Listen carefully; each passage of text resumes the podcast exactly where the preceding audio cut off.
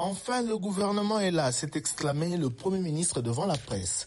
Il était 5 heures du matin ce lundi lorsqu'après 17 heures d'attente, Sylvestre Ilunga se présenta devant les journalistes convoqués depuis la veille pour expliquer comment et pourquoi les négociations ont été si longues et évoquer quelques chiffres. D'abord sur la représentativité des 26 provinces de la RDC, de 25% pour le Grand Kassai à 6% pour la province orientale.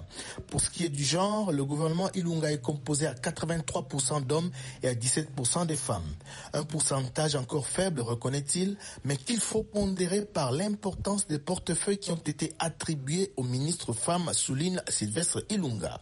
76% des personnes nommées n'ont jamais travaillé dans un gouvernement, notamment une ministre déléguée en charge des personnes vivant avec handicap, a ainsi souligné le Premier ministre Sylvestre Ilunga. Pour ce qui est de la composition, on note le retour de quelques personnalités du Front commun pour le Congo, le cas d'Azaria Sourberois, de Thomas Louaka ou encore de Steve Mbikai.